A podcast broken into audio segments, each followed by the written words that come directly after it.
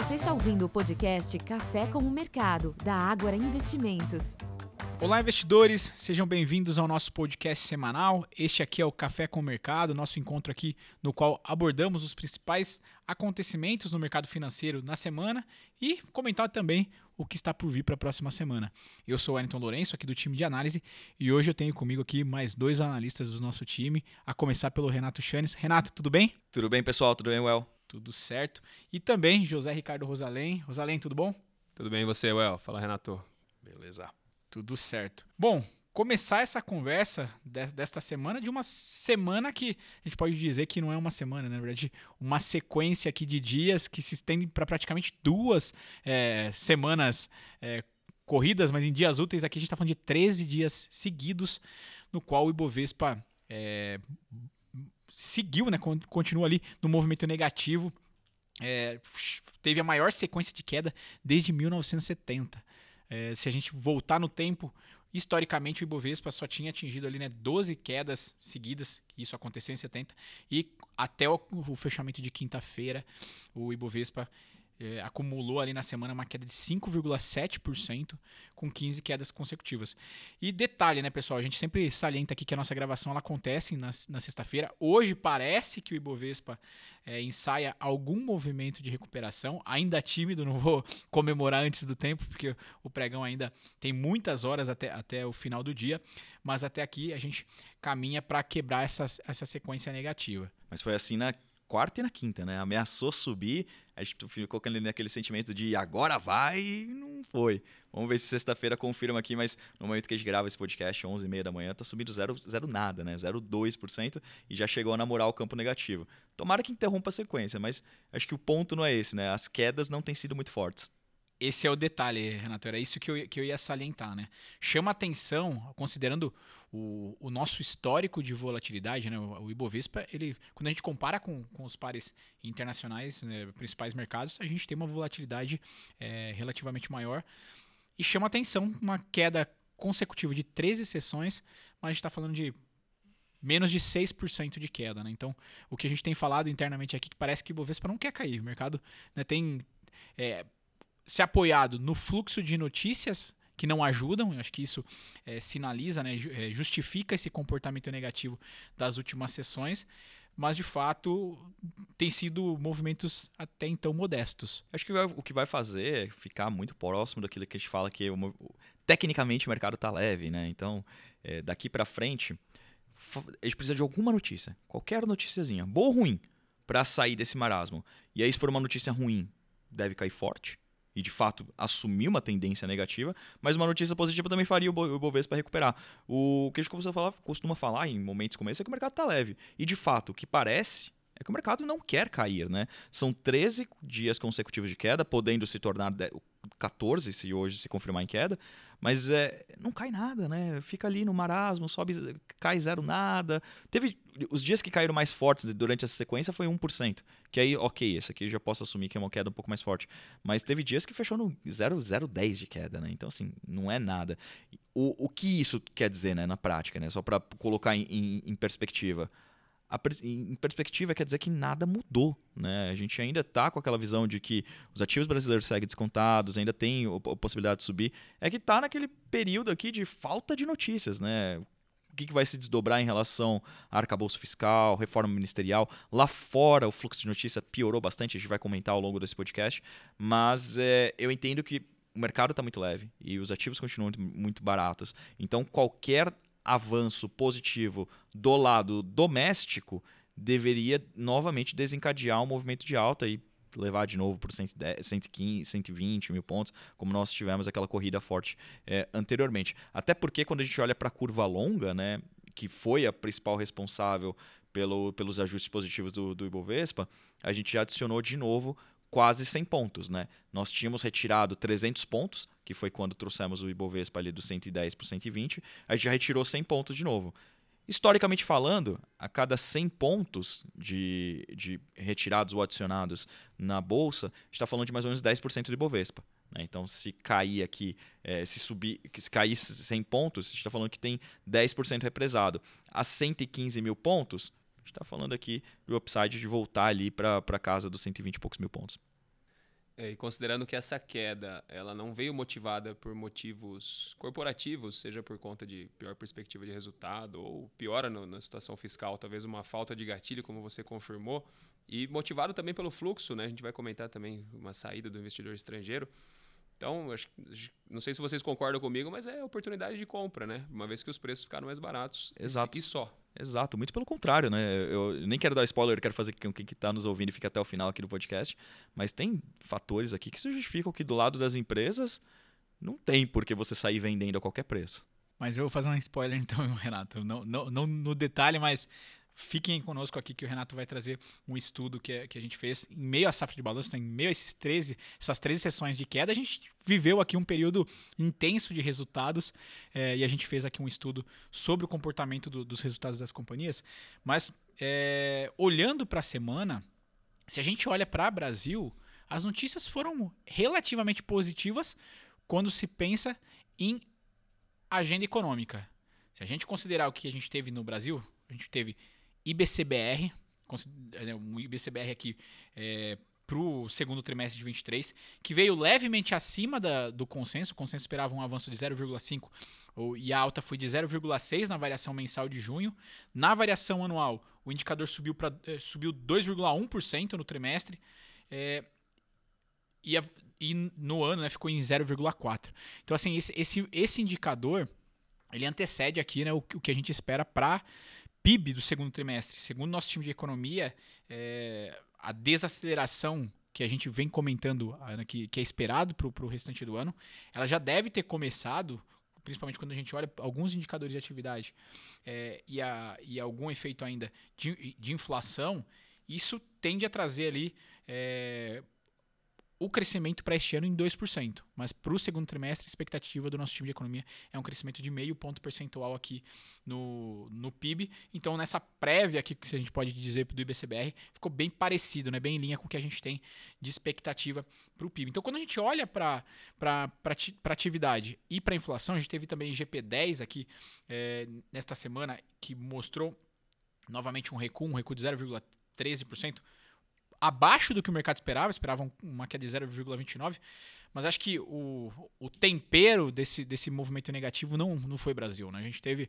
é, notícias na China, é, indicadores na China, a gente teve indicadores nos Estados Unidos, ata do Fed, mas isso é assunto para daqui a pouco. Queria entrar aqui nesse tema é, internacional e quando a gente olha para o comportamento das bolsas, inclusive, em Nova York, até aqui, né, até o fechamento de quinta-feira, a gente também teve um acumulado de quedas aqui, é, até certo ponto representativo quando a gente fala dos Estados Unidos. Se a gente olha para o índice S&P, ele cai quase 5% no acumulado da semana. O Nasdaq mais de 7%. E olhando para a tendência aqui nesse, nesse. A gente está ainda antes do almoço na sexta-feira.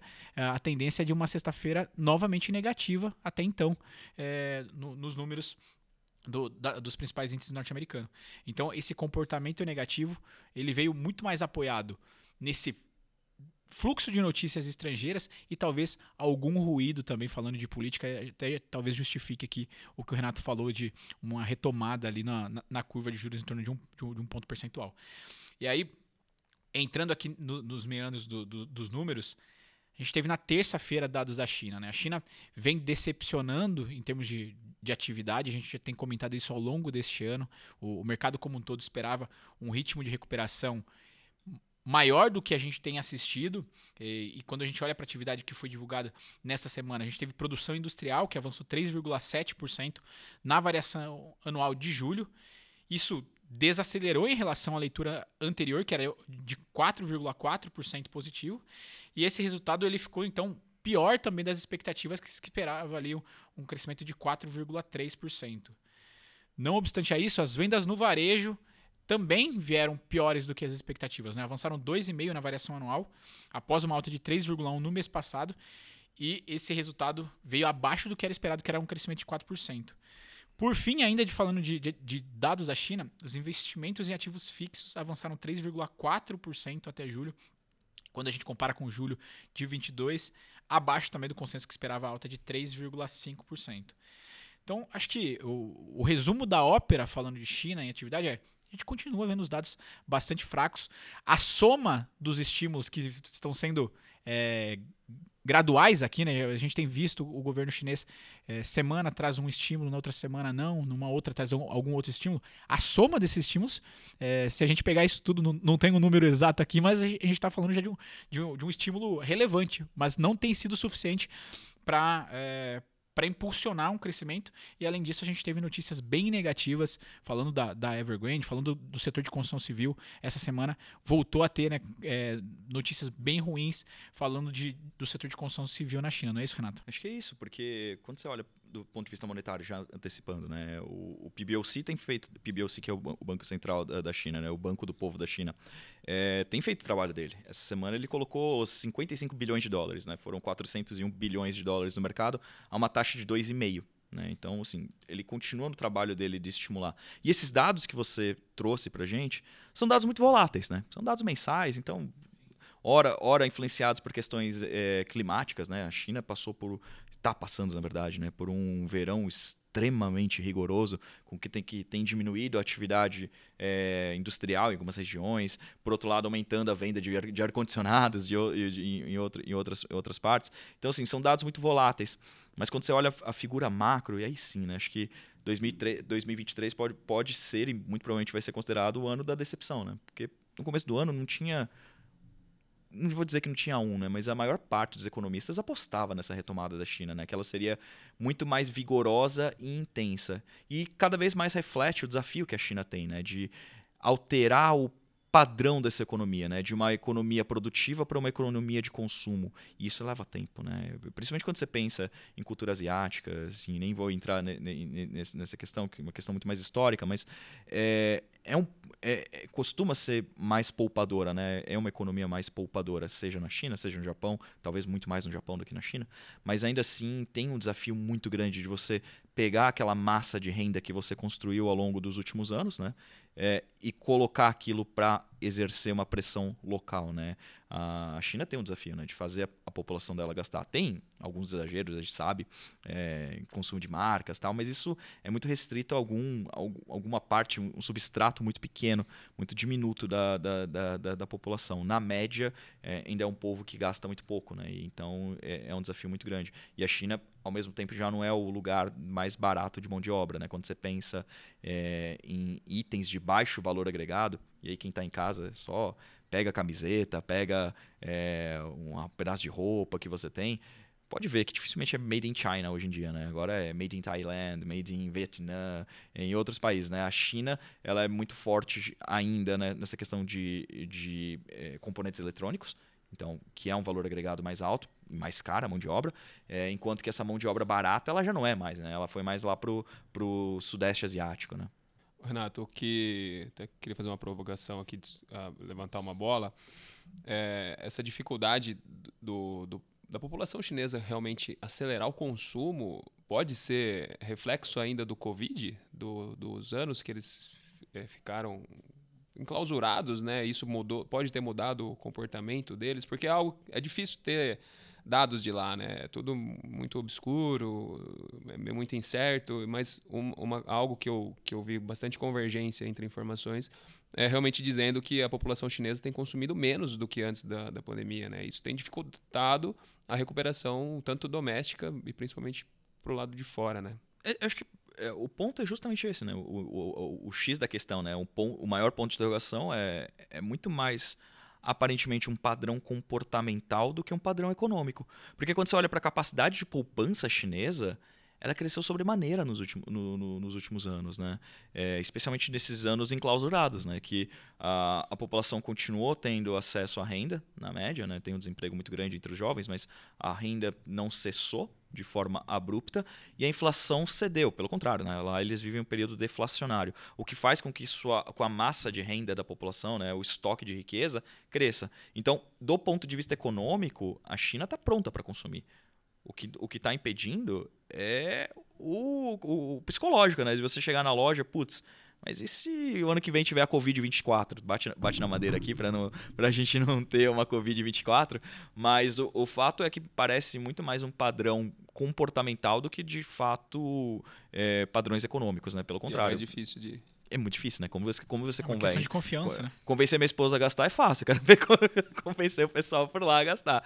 Mas é, isso aqui acaba se refletindo em outros mercados importantes também, né? E aí acho que é, não, não de forma. É, é reconhecido, né? Em qualquer, qualquer país do mundo, boa parte do crescimento econômico ele vem do, do mercado imobiliário, né? É, o mercado imobiliário ele é importante em qualquer país. Aqui no Brasil é importante, talvez, eh, talvez não de uma magnitude quando você compara com outros mercados internacionais, mas no Brasil ele é muito forte, mas na China ainda mais ele é importante, né? E aí que acho que começam. Posso acrescentar um dado? É? Que também foi um, um dado divulgado semana de China e eu acabei não comentando. O investimento em construção ele caiu em variação anual de 8,5%. Então, Exato. Então, É importante e continua pressionado. E aí que, que entra né, esse ponto. Talvez a, a grande frustração no curto prazo, então, são, primeiro, é, é primeiro, né? A ausência de, de, de ímpeto de consumo, não de estímulo, porque os estímulos estão lá, falta ímpeto. Isso aqui é algo muito difícil de você mexer. E aí acaba impactando, né? Porque se a pessoa não gasta, pra, não gasta, outros setores que dependem de consumo acabam sofrendo, que é o caso das construtoras, né? Essa semana ti- tivemos algumas notícias muito ruins que o Wellington trouxe aqui pra gente de, de construção civil, né? A, a primeira e talvez mais importante delas é o fato da Evergrande. É, t- nós tivemos a Country Garden, a Country Garden também é uma importante é, incorporadora por lá, mas acho que é uma questão já superada. Mas o, a Evergrande não. A Evergrande foi uma notícia que não que fosse inteiramente surpresa, mas que é, trouxe de volta um fantasma que aparentemente estava dentro do armário, né? É, então a Evergrande é a maior incorporadora chinesa, entrou com o Chapter 15 nos Estados Unidos, né? O que, que é isso, né? É, capítulo 15, né? O que, que é isso? Para quem não é do, do jurídico, né? É, seria o equivalente ao Chapter 11, que é o capítulo 11, que nos Estados Unidos é o equivalente à nossa recuperação judicial. O capítulo 15, ele é relativamente novo nos Estados Unidos, mas é basicamente uma recuperação judicial internacional. Então, suponhamos que uma empresa brasileira pediu recuperação judicial aqui no Brasil, ela pede o Chapter 15 nos Estados Unidos, ela pede o capítulo 15 nos Estados Unidos, para proteger os ativos dela de eh, antecipação de, de dívidas, né? então vencimento antecipado de dívidas nos Estados Unidos em decorrência do que ela aconteceu aqui no Brasil. Então, não necessariamente a Evergrande já, já quebrou, já pediu recuperação judicial na China, mas já é tá dando todos os sinais que ela quer proteger o caixa dela, já colocando um sinal de alerta no mercado americano, tá? Então, lá nos Estados Unidos ela não pode mais ter, eh, ela entrou com pedido, né? ainda não foi aprovado, mas é, ela, ela não pode ter, depois de aprovado, é, pedido de liquidação antecipada de bonds, é, restrição de caixa e coisas do tipo. Então já está preparando o terreno. Isso aqui por si só já é uma notícia muito ruim, né? Porque é, é uma, é, se não a mais, uma das mais importantes da China. Mas junto com isso, aí a Bloomberg fez um trabalho muito legal, né? Ela, é, a Bloomberg é um agregador de dados de mercado, muito famoso para quem trabalha com esse mercado, mas talvez não tanto para quem é de fora. É, ela fez um levantamento que é bem importante, tá? Para vocês terem uma ideia, 18, 18 das 38 incorporadoras chinesas listadas, tanto na China, né, mainland China, quando- como no, no- em Hong Kong, que é fora do continente, 18 delas apresentaram prejuízo no primeiro semestre desse ano. 18. Então, mais de metade, quase metade, quase metade delas tiveram, tiveram, preju, tiveram prejuízo no primeiro semestre. No ano passado tinha sido 12. Já era um número preocupante, mas aumentou ainda Mostrou o mais. crescimento desse. Mo- Mostrou, mostrou uma deterioração na qualidade média do- da saudabilidade, né? Os balanços estão mais fracos, os resultados estão mais fracos. Então, dificilmente no curto prazo a gente vai ter esse estímulo é, mudando, né? essa, essa percepção de risco mudando na China. Mas não nos esqueçamos, quanto que está o minério de ferro? 105 dólares, né? Não, não derreteu ainda, né? Então, assim, tem o fator de sustentação. E qual que é o fator de sustentação? Aparentemente, é, é, está muito relacionado à restrição de oferta, né? Ah, se por um lado o mercado está fraco, o output, né, a produção de minério, de produção de, de aço caiu bastante por conta de questões climáticas. Então, no curto prazo, por exemplo, principalmente para Vale, né, aqui já colocando em termos nominais, que às vezes fica muito efêmero as conversas, é, a gente não vê espaço para Vale cair muito mais além dos níveis atuais, porque o preço de minério de ferro encontrou uma sustentação ali na casa de 100 dólares. Legal. E se a gente está falando de é, uma- um país que o mercado todo espera uma aceleração de crescimento não vem, por outro lado, nos Estados Unidos também tivemos notícias que pressionou ali os mercados, mas no sentido contrário. Quem precisa desacelerar continua mostrando ali é, uma atividade ainda muito forte. A gente teve essa semana. Um dia a gente vai ver esse problema aqui no Brasil, a gente precisa desacelerar. Por é- enquanto, não. Tô, tô contando os dias para esse momento. Mas por lá a gente teve vendas no varejo do mês de julho, é, que avançou 0,7% na variação anual, é, ante uma leitura anterior de 0,3% positivo, mas praticamente o dobro ali do que era esperado. Era esperado né, um, um av- avanço de 0,4%, como disse, subiu 0,7%. Se a gente sai de vendas no varejo, é, ah, e detalhe, se a gente exclui o item de automóveis ali, ainda assim o, é, o avanço é ainda mais surpreendente, porque era esperado um avanço de 0,4% e a variação foi de 1 ponto percentual. É, desculpa, de, de 1%. E já quando a gente olha ali para outro indicador de, de, de atividade, a produção industrial ela avançou em julho 1%, após duas quedas consecutivas, então vinha num movimento de, de desaceleração, agora subiu 1%, só que o mercado esperava um avanço de apenas 0,3%. Então, isso mostra que a atividade por lá continua muito forte, né? E isso é, dá luz a toda aquela preocupação que a gente tem comentado de que talvez o Fed tenha ainda muito trabalho a ser feito em, em termos aqui do, do processo de aperto monetário. Eles né, retomaram recentemente é, o movimento de, de alta de juros, mas havia divergência no mercado se o Fed pararia por ali, se iria continuar. Para quem acompanha os nossos conteúdos, principalmente os nossos textos do nosso time de economia, vai se lembrar que o nosso cenário base é que o Fed não para por aí. E agora, é, acho que além dos indicadores de atividade, a, principal agenda desta semana, que foi talvez é, né, o grande direcionador em termos de, de pressão para as bolsas, foi a ata referente à última decisão de política monetária. O Fed ali, é, no, no jargão do, do mercado, né, foi mais hawkish no, no pronunciamento, né, foi mais, mais duro em relação à inflação, e tudo isso no- nos sugere de que o Fed pode sim retomar, dada a necessidade, um processo de, de alta de juros. Então talvez não pare por aqui, não é isso, Rosalém? O mercado parecia que estava tentando sempre enxergar o copo sempre mais cheio, né? Confiando que o ciclo ia terminar, não ia ter mais aperto monetário, mesmo com essa leitura de atividade já vem se repetindo, já não é de hoje, né? O mercado de trabalho ainda super resiliente, né? Os salários também eh, ainda pressionando, sugerindo pressão eh, em cima da inflação. Eu acho que o que aconteceu nessa semana, nesses últimos dias, a ficha começou a cair um pouco, né? Ele começou, o mercado começou a colocar um pouco mais no preço esse risco de que as taxas de juros tenham que, além de subir, permanecerem altas por mais tempo, para que a inflação tenha convergência para a meta, né? Hoje ela ainda se, se mantém no nível eh, significativamente acima do que o Fed tem como, como objetivo, né? Segundo fala do- da, da própria ata, a inflação permaneceu inaceitavelmente alta. Acho que um pronunciamento Pesado. desse mostra o quanto é duro, né? Pesado. quanto foi inaceitavelmente. Então, acho que isso é, né, indica aí que o Fed deve sim continuar esse processo de. Isso tudo deve indicar né, que, o, que o Fed vai sim continuar é, subindo os juros aqui para frente. Em meio a esse movimento né, de, de- aqui de que o Fed deve continuar a subir juros, como se comportou os juros futuros nos Estados Unidos, Rosalém?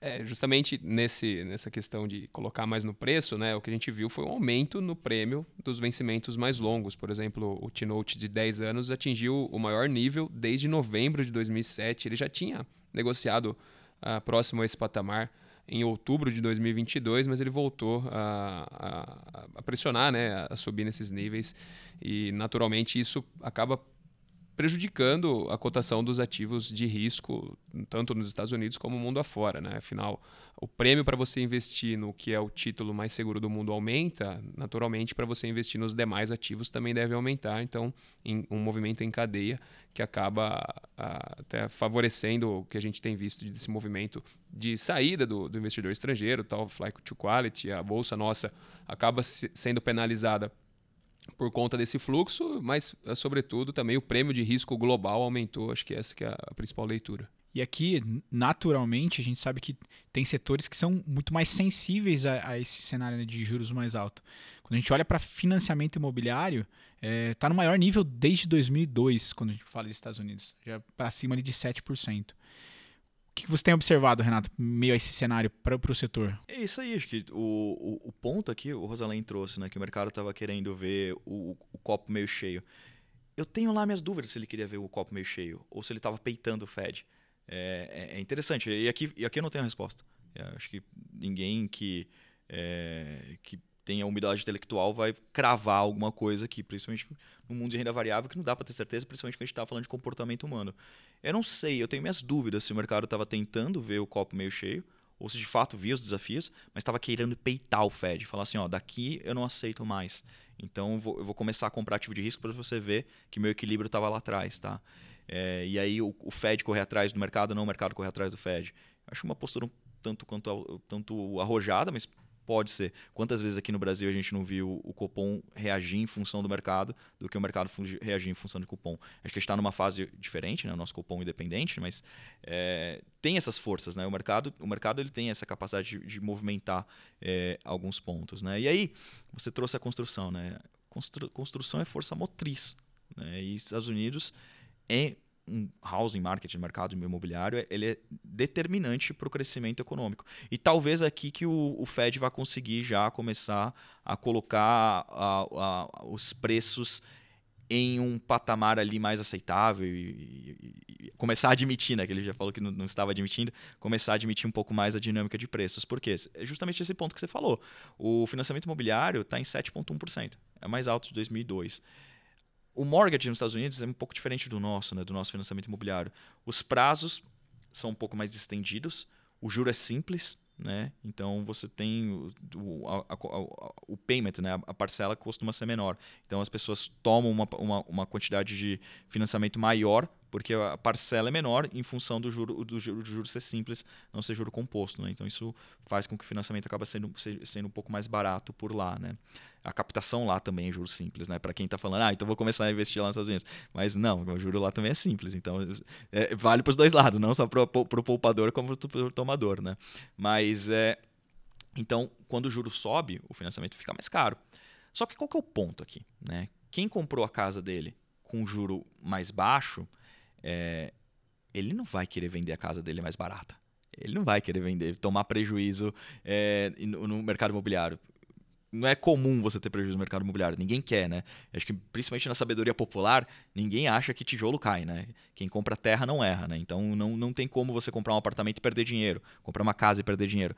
Você segura 30 anos, mas você não vai vender mais barato do que você comprou. Mesmo que você tenha perdido a inflação e o custo de oportunidade daquele intervalo. Você comprou um apartamento por 100 mil reais hoje, vende daqui 30 anos a 100 mil reais, você acha que ganhou dinheiro porque eu não perdeu dinheiro porque eu vendeu pelo mesmo preço. Mas isso vale aqui para o investimento imobiliário.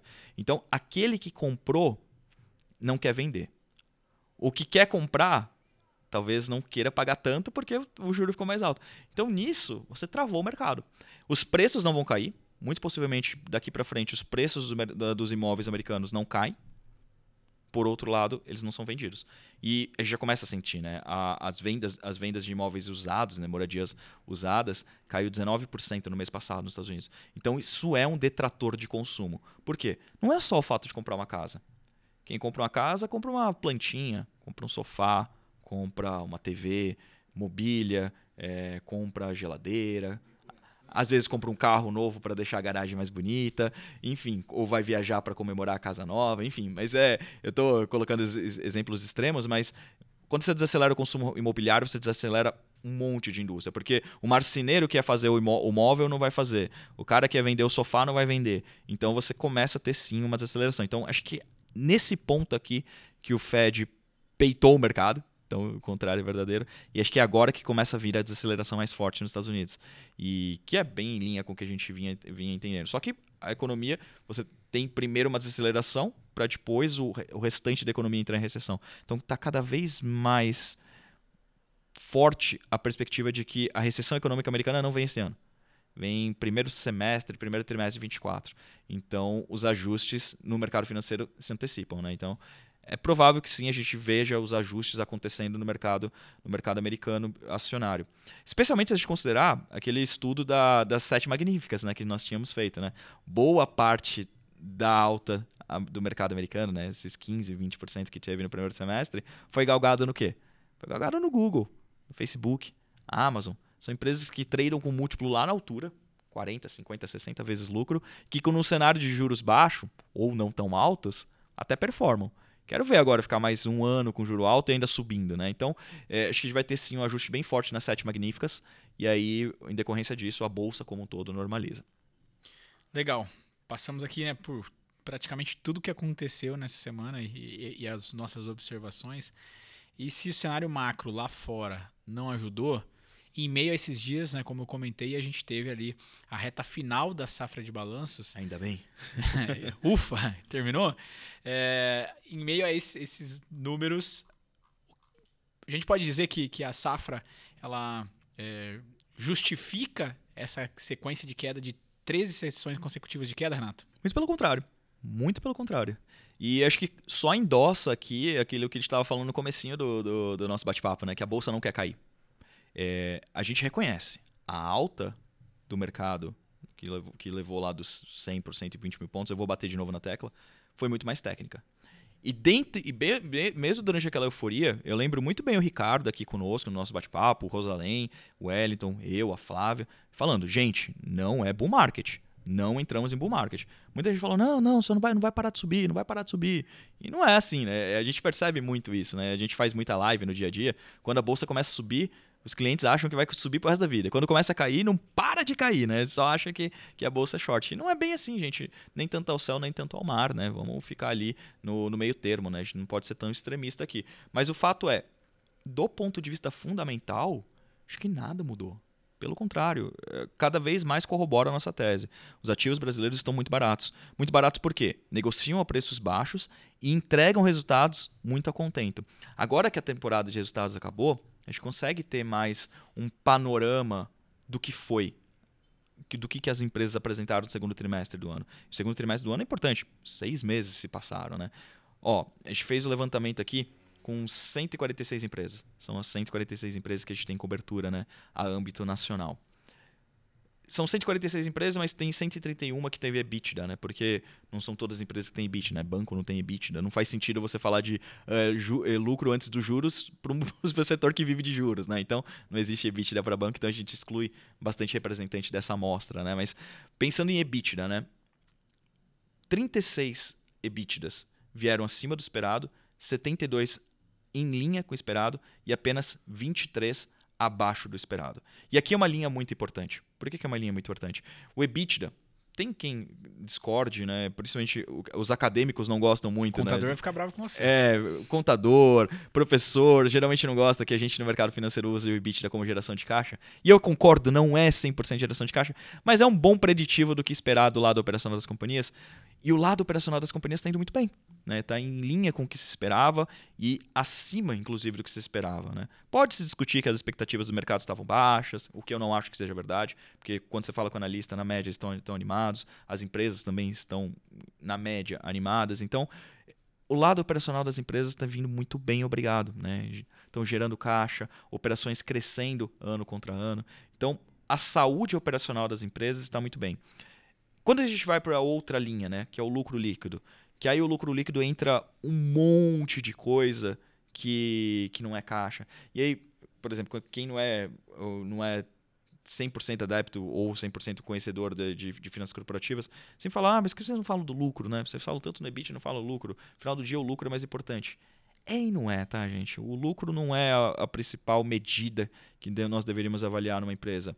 É, mais importante aqui, do que EBITDA, geração, lucro, é, margem, é geração de caixa. Caixa é rei, sempre. Sempre. Não importa ter números maravilhosos se a empresa não gera caixa. Gera, geração de caixa é o que de, deveria mover qualquer tipo de, de ativo financeiro. Mas o lucro líquido em si, ele é muito volátil. Ele e pode as... ser distorcido, né? Se você considerar distorcido. despesa financeira ou receita financeira, efeito cambial. Exato, né? Então, por exemplo, é, depreciação. Então, tudo coisa que a gente está falando aqui, que, que quem não conhece um balanço corporativo, um balanço patrimonial, saiba que isso não vai mexer no caixa. Você não fica nem rico nem mais pobre por causa disso. Às vezes a empresa tem um lucro de 3 bilhões, mas no final do dia não aumentou um centavo no caixa dela. Por quê? Porque é só reconhecimento de variação. Então, tudo isso, em algum momento pode virar prejuízo e lucro? Pode, mas no D0 não vira. Então, quando a gente olha para o lucro ali, mesmo assim, 23 vieram em linha e 66 acima do esperado. Aí aqui a, a, a cifra de abaixo do esperado foi um pouquinho maior. 57. E aí também já dá para entender por quê. Porque esse foi um trimestre muito intenso de variação cambial e de variação monetária, né? A curva de juros justamente nesse intervalo caiu 300 pontos.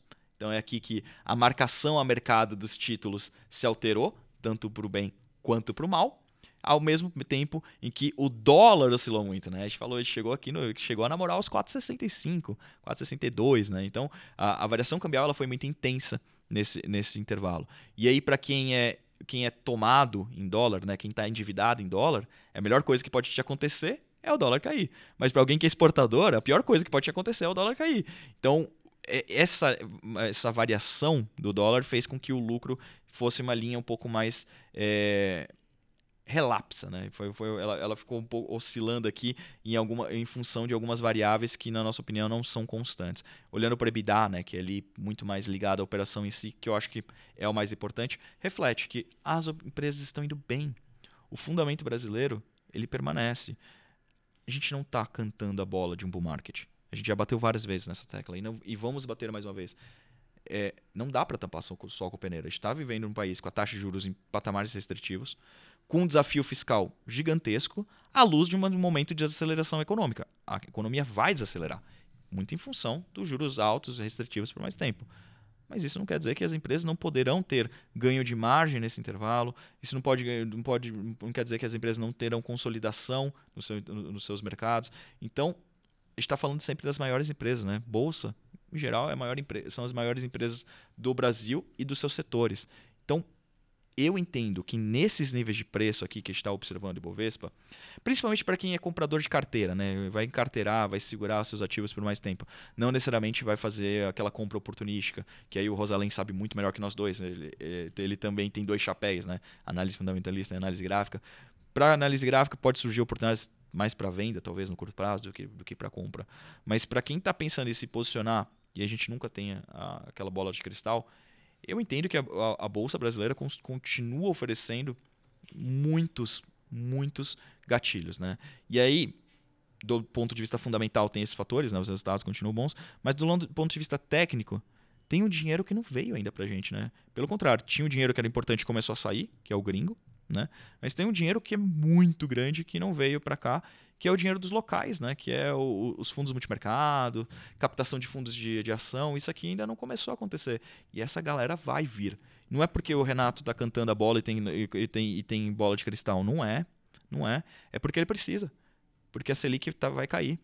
E aí aquele CDI, o 100% do CDI que ele entregava para o cotista, ou 110, 120, que outrora significava 1%, 1.2%, 1.3%, daqui a pouco vai ser 0,08% daqui a pouco vai ser 0,7, daqui a pouco vai ser 0,6. E aí o investidor vai querer 1%. E como que eu faço 1% com a Selic a 9? Como que eu faço 1% a Selic a 9,5? Não faz. Se você não colocar o pezinho no risco. Então, o lado técnico não mudou. Esse dinheiro talvez postergado, vai ser postergado, mas vai vir e o lado fundamental das empresas, os ajustes já parecem ser feitos e os resultados trans, eh, transmitem isso. Excelente recado que você deixa aqui, Renato, né? porque eh, a gente eh, às vezes brinca né, que o investidor ele é, não pode ser refém do, do 1% ao mês, mas naturalmente o investidor ele tende a cobrar o fundo né, de, uma, de uma performance melhor em meio à, à, queda de juros. Então, naturalmente, a gente entende né, que esses fundos é, multimercado, fundos de ação que estão subalocados, tendem a direcionar recurso para a bolsa mas quem puxou a bolsa naquele momento no qual o juros futuro começou a cair foi o gringo. E como que tá o gringo hoje, Rosalém? Boa, El. O gringo, nesse momento, quando a gente começou a ter a, a, o fechamento dos juros longos, né, lá por volta de março, ele tinha uma posição comprada em 8,4 bi, quase 8,5, e ele chegou no, na máxima no final de, no começo de julho, aliás, em 24 bilhões. É, foi o, o, o, topo aqui da, do posicionamento dele, o maior posicionamento no ano de 2023. Só que de lá para cá, o gringo já acumula uma retirada em agosto, né, no caso, de 8,4 bi e a, e a posição dele diminuiu para 15 bi. Então, realmente, ele tem pesado em cima da, da precificação dos ativos. Né? Essa, esse, esse recurso ele foi absorvido meio a meio, quase 50% por, por investidor individual e 50% por institucional, mas o institucional que é mais representativo, ele ainda está vendido na bolsa em 30 bilhões, então tem muito espaço para melhorar, acho que na linha com o que o Renato comentou. Excelente. Bom, acho que o que a gente tinha para passar, tanto do nosso estudo quanto do, da, da semana, esses eram os destaques. Mas antes de falar da, da agenda da próxima semana, é, fazer o convite aqui para o investidor, para quer ver mais no detalhe essas informações que o Renato passou aqui para a gente, a gente divulga todo final de semana nosso relatório giro da semana. E lá, além né, das informações que a gente é, contemplou aqui nessa conversa, vocês têm acesso ao conteúdo que tenha a base ali é, fundamental do, do que a gente estudou na linha aqui do, do Jabá, fica o convite também para acessar os nossos demais conteúdos. Né? A gente fez muito conteúdo do MIA essa safra de balanço, o máximo possível de resultados né? a gente abordou ali dentro da nossa cobertura, mas nem só de relatório, né? É, vive ali o nosso, nosso dia a dia essa semana foi repleta de conteúdo. Fizemos uma live especial com a Mitre, então para quem não teve oportunidade, está gravado no nosso canal do YouTube. Falei com, é, no caso eu conversei com o Ronaldo Cagali, desculpa, Rodrigo Cagali do, do time é, CFO e, e vice-presidente de operações da Mitre. Então fica aqui o convite para quem tem interesse nesse setor de construção civil. Mas também no começo da semana, o Renato e eu participamos do podcast Olhar de Especialista do, do, do time de, de advisory do Bradesco. Então também foi uma conversa bem ampla ali sobre fundos imobiliários. Mas indo para a próxima semana, é, novamente a gente tem alguns destaques, talvez uma semana é, mais tímida do que esta semana. Falando de Brasil, a gente tem IPCA 15 do mês de agosto. Nos Estados Unidos, outros indicadores de atividade, porém de menor relevância do que a gente teve nessa semana além do, dos PMIs e as expectativas da Universidade de Michigan, olhando aqui para a inflação de 1 e 5 anos. Por fim, zona do euro também terá os PMIs. Então, para quem não, não, se lembra, nessa sopa, sopa de letrinha, é o índice de, de gerente de compras, basicamente é um, é um, termômetro ali de como que, que o mercado está olhando para a atividade é, da, da região. Bom, Renato, queria agradecer a sua participação. Obrigado pela, pela parceria de sempre. E Rosalim, obrigado também pela parceria, obrigado pela participação. Eu que agradeço. Até a próxima, pessoal. Tchau, tchau. Valeu, pessoal. Valeu, até a próxima.